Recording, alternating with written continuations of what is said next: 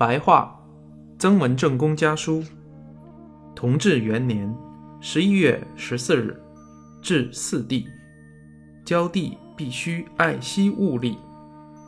城地左右，围山嘴桥稍微嫌花钱太多了。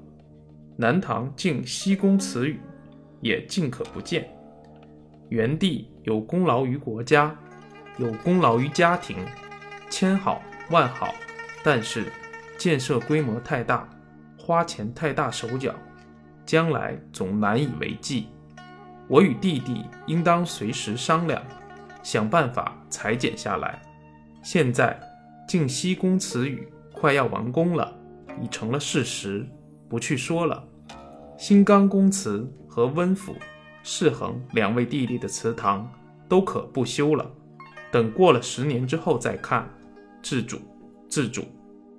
我往年撰写对联送老弟，有“俭以养廉，直而能忍”两句话。弟弟的耿直，人人都知道；你的忍耐，那就只有为兄的一个人知道了。弟弟的廉洁，人人都在意料之中；而弟弟的不简朴，那为兄的是没有意料到的。